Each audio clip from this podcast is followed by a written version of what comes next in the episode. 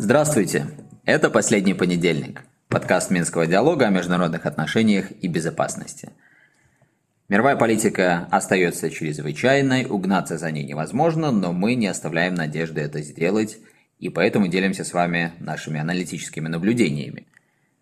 Сегодня говорим о военных опасениях вокруг Тайваня и Косово, рецессии в США и перспективах признания ДНР и ЛНР со стороны Минска – его всеминского диалога, надеюсь, теперь уже по традиции, полный состав.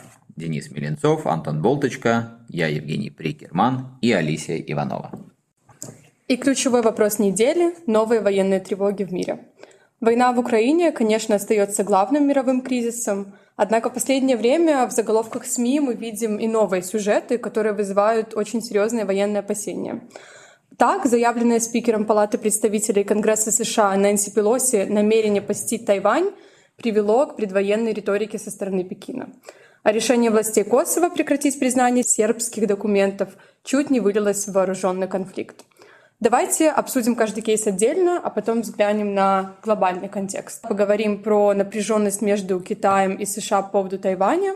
Мы упоминали этот вопрос пару недель назад, и не очень понятно, почему вдруг сейчас возникла такая предкризисная ситуация. В общем, достаточно понятно, почему она возникла именно сейчас из э, новостных сюжетов. Все связано с тем, что, как ты, Алисия, уже сказала, Нэнси Пелоси решила совершить официальный визит, а она является спикером э, Нижней Палаты парламента, говоря упрощенным языком. И вот в качестве одного из ключевых должностных лиц э, США, она решила посетить Тайвань. Э, несколько уже десятилетий не было, насколько я помню, такого визита на уровне спикера парламента. Ну и, естественно, Китай сразу же обозначил свое крайне негативное отношение к возможности такого визита, ни много ни мало сказав, что будет рассматривать этот визит как интервенцию. Все дело в том, по крайней мере, вот так это было обернуто китайскими СМИ, официальными лицами, что самолет спикера сопровождал либо э, военные самолеты э, США, ну и, соответственно, так как Китай э, считает Тайвань частью своей территории, и сами США исходят из принципа одного Китая, это значит, что тоже, в общем-то, Тайвань является составной частью Китая, то визит не просто одного из ключевых должностных лиц, но еще в сопровождении военной авиации без соответствующих процедур со стороны КНР, со стороны Пекина, ну вот чисто формально действительно можно было бы рассматривать как э, вот эту самую военную там интервенцию и агрессию. И последние буквально недели э, в китайских СМИ вообще уже такой пошел интересный разворот, в том числе некоторые ключевые ведущие комментаторы китайские, которые как бы с одной стороны и неофициальные лица, с другой стороны они, повторюсь, ключевые голоса э, главных СМИ страны призывали вплоть до того, чтобы сбить вообще самолет Нэнси Пелоси, если она э, все же приземлится, вернее попытается приземлиться э, на Тайване. И, как мы помним, несколько недель назад мы действительно обсуждали этот кейс противостояния США и Китая вокруг Тайваня. Мы тогда упоминали фразы одних из руководителей э, военной сферы в Китае, которые говорили, что у Пекина, как он сам считает, нет никакого поля маневра по жизненно важным темам. И тема Тайваня относится именно к таким жизненно важным темам. В ответ на всю эту напряженность э, многие в Вашингтоне, в том числе Белый дом и, судя по всему, сам Байден, не публично, но все же рекомендовали Пелоси этот визит не совершать. И буквально вот до последнего момента все же интрига держалась, но, насколько я понимаю, визит отменен, при том формулировки типичные для политиков и их спикеров. Прозвучало что-то типа, ну, в общем, мы и не сильно-то туда собирались. В общем, произошла попытка замять этот сюжет. Ну да, и на официальном уровне тоже Китай э, несколько раз заявлял о, том, что любая попытка отторжения э, Тайваня э, будет воспринята как военная агрессия, и, соответственно, Пекин начнет военные действия. То есть очень четко говорилось, вот, проговаривалось о возможности, вероятности, даже отсутствии альтернатив войне в случае, если будет какая- какая-то деятельность американская вокруг Тайваня, э, имеющее в виду отторжение его от континентального Китая. И второй наш сюжет – это Косово, там э, на днях э, произошло еще одно обострение, которое было связано с тем, что э, косовские власти ввели, отменили признание, точнее, сербских документов, удостоверяющих личность на своей территории. Она должна была заменяться на въезде справкой Oh. Косовской, вот, что вызвало протесты э, местного сербского э, населения в купе с э, некоторыми ранее введенными уже требованиями косовской стороны, как то, например, там номерные знаки нужно было сербские заклеивать, потом отклеивать, то есть там такая долгая история этого конфликта. Сейчас это вылилось уже в более конкретные протестные действия, закрытие контрольно-пропускных пунктов между Сербией и Косовской республикой, Америкой. А, ну вот, судя по всему, здесь э, тоже мы увидим э, некоторый такой откат по, самым последним новостям, а, этот кризис, он может быть не, не вот этот именно конфликт не разрешен, но отложен до сентября, он имеет еще потенциал развития, но здесь, как мне кажется, очевидно, что все-таки э, некоторая такая связка с американской политикой в отношении Тайваня, Здесь э, явно Сербию тестируют на ее пророссийскость. Это все связано с конфликтом с Россией Запада. И э, Сербия, как самая такая пророссийская страна в Европе, наверное, единственная сейчас пророссийская страна в Европе, она испытывает тоже определенное такое давление через э, Косово. А президент Вучич, он, э, опять же, испытывается на прочность в отношении своей лояльности по отношению к России. Поэтому этот, наверное, конфликт будет развиваться и далее, будем за ним следить.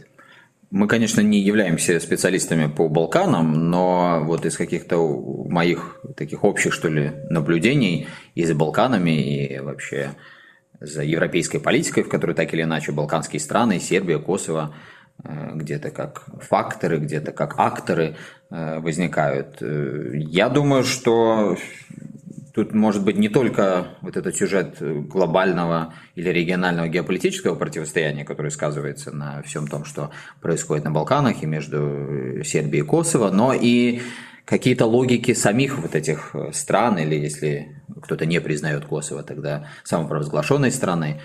Мы периодически ведь видим, что какая-то напряженность между ними возникает. И с той же регулярностью, как она возникает, она очень быстро затухает. Но понятно, что есть какие-то объективные такие предпосылки для того, чтобы затухание происходило или конфликт не разрастался, но достаточно напомнить, что на территории Косово находится контингент НАТО, и в этом смысле, конечно, наверное, сложно будет себе представить, что он будет безучастным к боевым действиям, если таковые начнут разрастаться.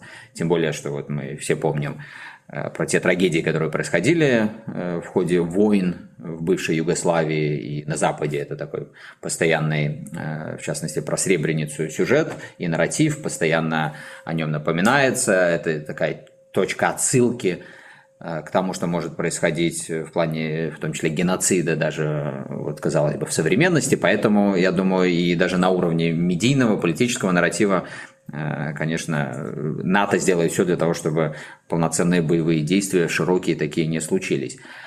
А, но и помимо этого, я не исключаю, что здесь может играть такая внутренняя логика. Для Косово, наверное, есть некий рациональный такой подход напоминать о взрывоопасности всей ситуации, чтобы подталкивать в том числе и западных партнеров к еще большему взаимодействию, может быть, там к какому-то дополнительному приему Косово Э, в евроатлантические структуры. Я сейчас не говорю о том, чтобы принять Косово в качестве члена НАТО, но э, о том, чтобы, может быть, каким-то образом найти новые инструменты. В этом плане поведение Косово вполне может быть аналогичным тому, что мы наблюдаем, скажем, в исполнении там, Киева или некоторых других стран, Северной Грузии, Корея. Северная Корея, да, только с другим знаком, да. Но и, наверное, для Сербии есть целый ряд таких внутриполитических сюжетов, которые с помощью косовского э, косовской темы могут быть э, так или иначе разрешены, хотя там вот совсем недавно Вучич переизбрался на новый срок, при том с очень хорошим результатом. В этом отношении можно было бы сказать, что э, какой-то такой топор приближающейся избирательной кампании там не висит над ним, но тем не менее когда вот эта тема национализма, она абсолютно доминирующая в политическом поле, в общем, наверное, вот этот фактор так или иначе играет и так или иначе объясняет э, многие действия, в том числе в отношении Косово. Давайте посмотрим на это все в глобальном плане. Можно ли между вот этими возрастающими конфликтами найти какой-то общий знаменатель? Это, или все-таки это не взаимосвязанные явления и напряженность в Азии, напряженность в европейском регионе – это все просто какие-то частные случаи и никак не взаимосвязаны между собой? Ну, я уже начал про это немножко говорить. Мне кажется, э, естественно, и Женя прав в том, что есть внутренняя логика у конфликтов, э, и обострение их не может э, происходить без каких-то там внутренних логик развития этого конфликта. Иное дело, что вот эту внутреннюю конфликтную логику, ее же можно извне и подогревать, и раздувать, и поддерживать, и э, мне кажется, что э, здесь все-таки э, сербско-косовские э, сейчас вот эти все истории обострения, их можно вписать в нарратив глобального противостояния между а, Россией и Западом, потому что, как я уже сказал, Сербия все-таки это государство, которое открыто, а, публично, официально поддерживает э, Россию, и, соответственно, Россия поддерживает э, Сербию, и было множество заявлений по этому поводу. Соответственно, Запад, он на Сербию смотрит как на такой островок пророссийскости в центре Европы, и эм, будет, там, естественно, там неофициально, неофициально, как-то подковерно, но поддерживать те антисербские тенденции, которые будут и конфликты, которые будут проходить, происходить эм, в Косово. Поэтому здесь э, нужно внимательно, конечно, за этим наблюдать и, опять же, не вдаваться в какую-то теорию заговора, э, но тем не менее вот этот общий контекст, когда э, есть глобальное противостояние, и мы видим какие-то прокси-явление э, в разных концах э, мира, его тоже этот эффект не нужно сбрасывать со счетов. Ну и интересное такое еще наблюдение, что, э, посмотрите, и по этому тайваньскому сюжету с Нэнси Пелоси, и, с, и Косово в некоторой степени, и Калининградский транзит, который мы ранее обсуждали, все эти кризисы, они были так или иначе откатаны назад, да, если можно так сказать, под э, угрозой силового воздействия. То есть это не переговорный какой-то процесс, не взаимные уступки. Это всегда ультиматум, причем очень жесткий, э, угроза э, боевых действий. И мы видим, как э, некоторые, вот, э, скажем так, стороны идут на попятную. То есть, получается, методы, инструменты Э, работы э, в рамках международных отношений поменялись на силовые. Это уже такая какая-то дипломатия канонерок, когда не работают механизмы, нет доверия, но конфликты разрешать как-то надо. Они решаются пока не силовым путем, но угрозой применения силы, и это довольно тревожно. Женя, я знаю твой тезис, который ты часто повторяешь, о разрушении системы международных отношений. Получается, это какое-то логическое продолжение вот этого разрушения, процесса разрушения системы международных отношений?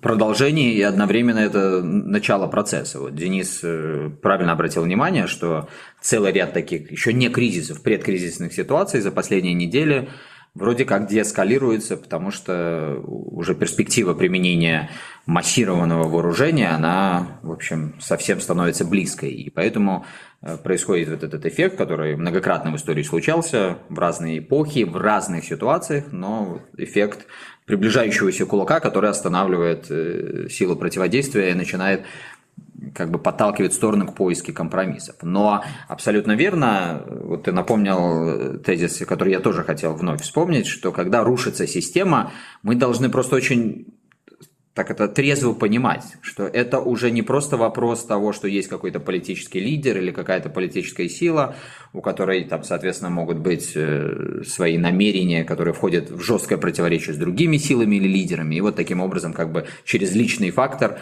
э, закручиваются кризисы, войны и так далее. Все намного, с одной стороны, сложнее, с другой стороны, проще. Проще, потому что это системные вещи, и их легче прогнозировать. Сложнее – Потому что если это системная вещь, то ее какими-то простыми рецептами, типа как там надо избавиться от Путина или там надо избавиться от Вучича, еще от кого-то, от э, Си Цзиньпина, это не разрешишь, потому что это отражает э, некий такой объективный процесс, объективный процесс трансформации системы международных отношений. Эта система ищет новый баланс – который позволит ей вновь устояться и, соответственно, найти вот такие условные издержки и, э, и противовесы. Но пока она ищет эти балансы, она неизбежно сталкивается с тем, что разные силы тоже нащупывают те э, поле возможного, которое, то поле возможное, которое позволит им наиболее эффективно действовать. И это все происходит на фоне разрушения институтов, на фоне разрушения международного права. И поэтому вот здесь тоже есть и совершенно такой практический угол всей этой проблемы. Иногда кажется, что вот мы там обсуждаем э, политические сюжеты, они для простого человека э, мало релевантны. А на самом деле релевантность заключается вот в том, что люди сегодня, многие ищут, например, возможности куда-то уехать на продолжительное время, или жить, или там отдыхать. Ну, отдыхать в меньшей степени, а вот жить, там, тема релокации, например, да, сегодня возникает. И я знаю многих людей, которые в том числе из Беларуси уехали, у них возникло такое чувство, что вот они из какого-то потенциально опасного или уже опасного региона Восточной Европы, где война под боком идет, релацировались куда-то, где все спокойно, благополучно, инвестиции, развитие.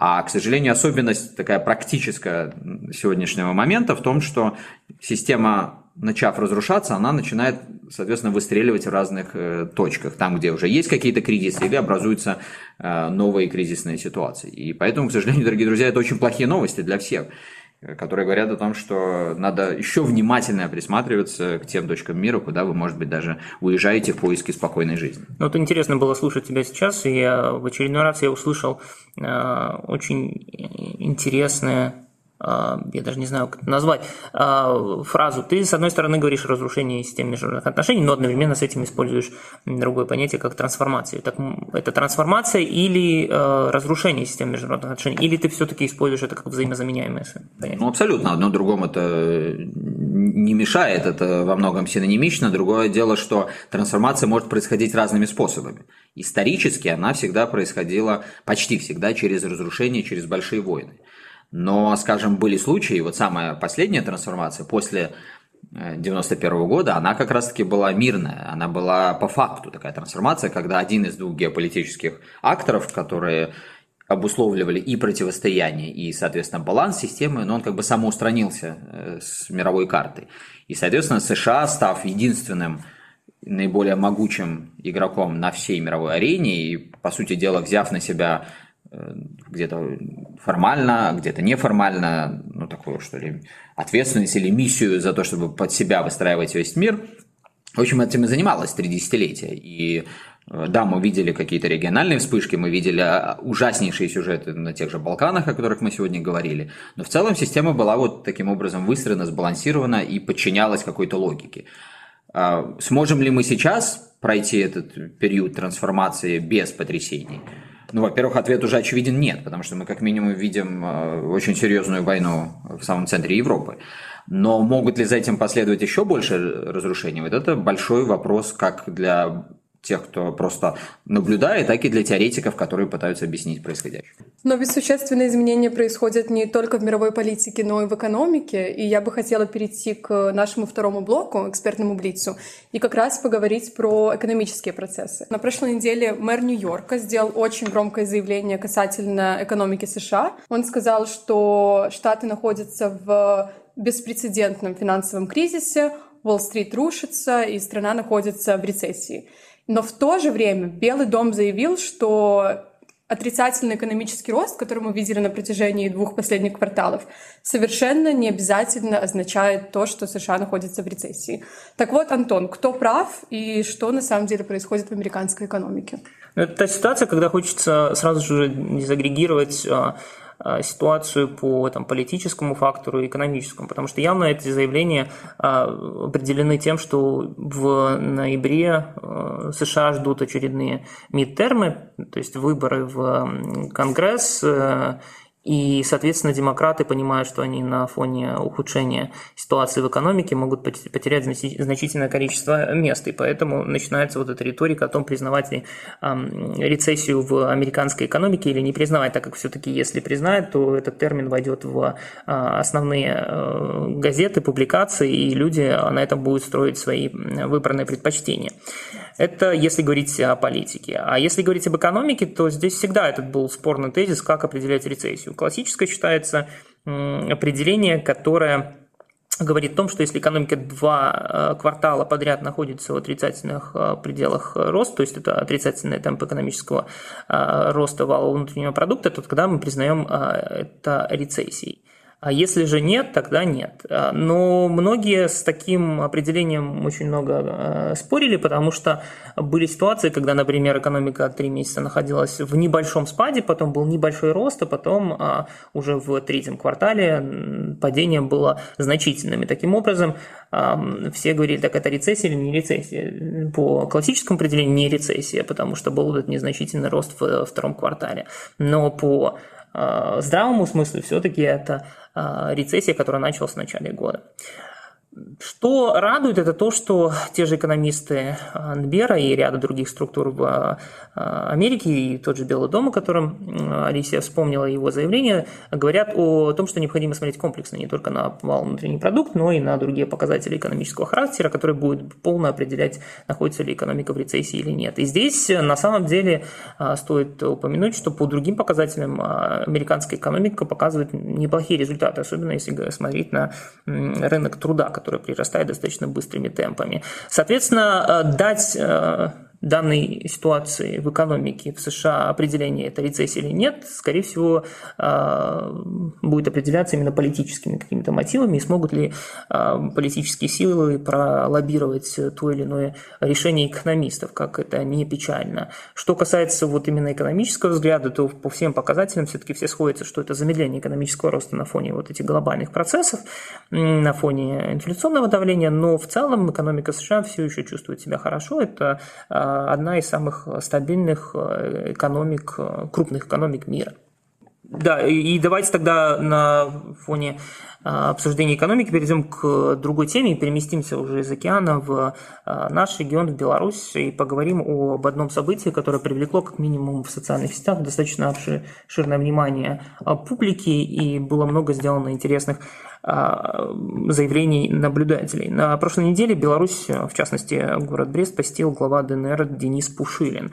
Э, и в Бресте он возложил цветы к вечному огню мемориала «Брестская крепость». Также, по э, информации отдельных сайтов, он встретился с заместителем председателя Брестского исполкома, председателем Брестского городского совета депутатов и руководителем региональной организации «Белая Русь». Э, Денис, здесь вопрос сразу же к тебе, потому что мы эту тему еще обсуждали за пределами микрофона. Означает ли это признание ДНР э, со стороны официального Минска, или все-таки этот визит э, можно рассматривать как такое своеобразное частное э, явление? Ну, как официальный визит его рассматривать никак нельзя, потому что у нас нет официальных отношений с ДНР. Но, тем не менее, визит такой символический, я бы даже сказал, симптоматический, может быть.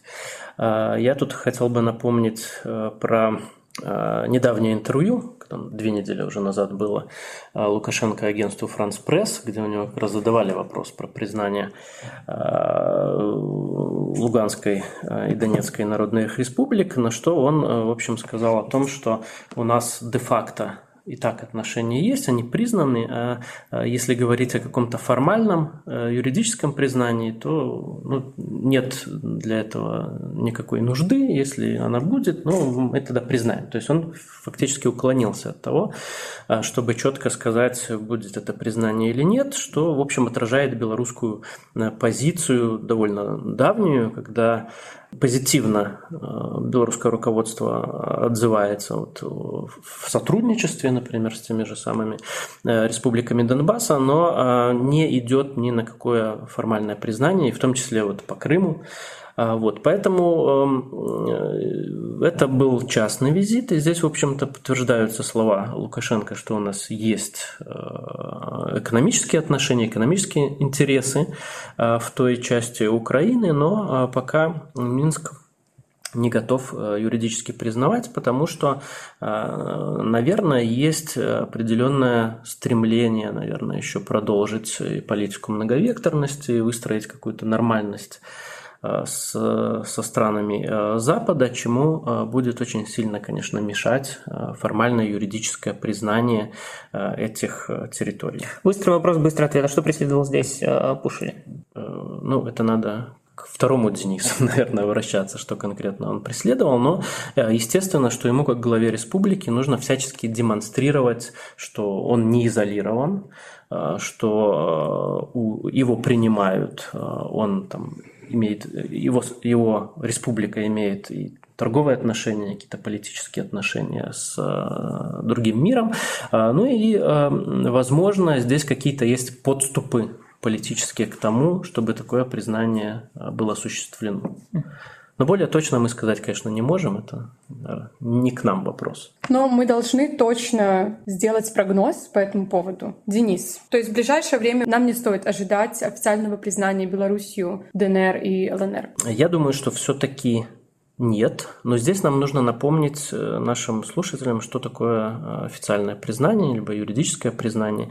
Это когда между э, двумя субъектами устанавливаются э, дипломатические отношения и подписывается какой-то официальный документ о том, что одна, одно государство признает другое государство. Ну и может быть подписано еще какое-то соглашение о там, дружбе, взаимной торговле э, и, так далее. Вот. Если говорить о вот таком полноценном э, де юре признании э, ДНР и ЛНР, то я думаю, что пока этого ждать э, не стоит, хотя вот какое-то расширение коммуникации, взаимодействия взаимодействие э, вполне может происходить. Тут, если говорить о перспективе, то еще тоже вопрос, э, какова судьба будет ДНР, ЛНР, не будет ли э, вхождение этих территорий, республик в состав Российской Федерации. Сегодня много и спекуляций вокруг этого, не будем их повторять. Но есть и какие-то не спекулятивные, а чисто вот конкретные признаки того, что действительно это может состояться. Мы, правда, до конца не можем понимать, это специальная такое обрисовывание признаков, которое должно дезориентировать всех наблюдателей со стороны того же Кремля, либо это действительно подготовка к тому, чтобы эти территории, может быть, какие-то другие, полноценно были включены в состав России. На уровне аргументов, я думаю, здесь можно найти достаточно сильные аргументы и в одну, и в другую сторону. Ну, скажем, э, я думаю, не лишено смысла рассуждать таким образом, что Россия, чтобы минимизировать возможность военного нападения на вот эти территории со стороны Украины в будущем, просто включает их в свой состав и таким образом уже ставит их под ядерный зонтик.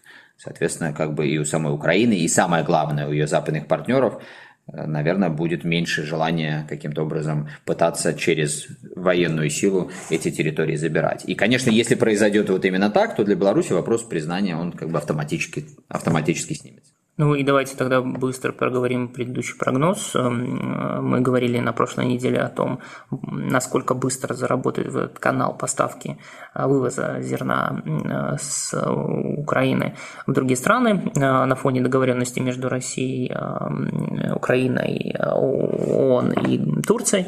И напомню нашим слушателям, что Денис и Женя сделали прогноз, что такие поставки начнутся примерно 3-4 недели. Что мы видим на сегодняшний день, это то, что первое судно уже покинуло а, порт Одессы, и украинское зерно направляется по месту назначения.